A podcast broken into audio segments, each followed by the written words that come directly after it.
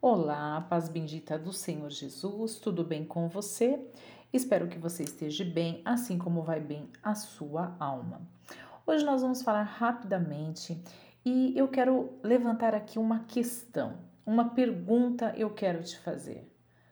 Qual é a medida da injustiça tolerada por Deus? Gênesis, capítulo 15, a partir do versículo 16. Vejam, a medida é esta.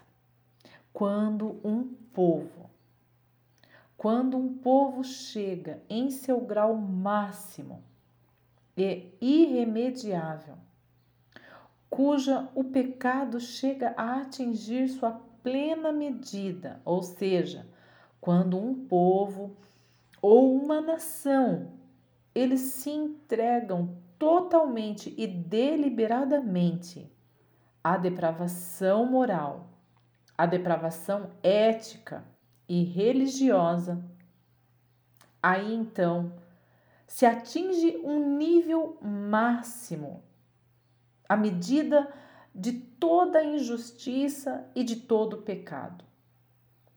Quando então eles se envolvem em todas as práticas de idolatria, de prostituição, violência, corrupção e todo tipo de perversidades. Quando estas abominações elas chegam ao seu nível máximo, Deus, o nosso justo juiz, ele então retira a sua misericórdia até então estendida e ele dá lugar ao seu justo juízo e ele executará a sua justa sentença. Porque, amados, nós não podemos esquecer que este princípio ele já foi aplicado sobre a terra algumas vezes. A exemplo disto, nós temos nas sagradas escrituras o registro do grande dilúvio que houve sobre a terra e na destruição das cidades corrompidas, como Sodoma e Gomorra, pelo pecado da sodomia. Deus, ele é juiz sobre toda a terra. A destruição dessas gerações, elas deixam uma ilustração e um prenúncio de que haverá um juízo final que em breve muito em breve, haverá sobre toda a terra. Portanto, com esta palavra, eu deixo um alerta.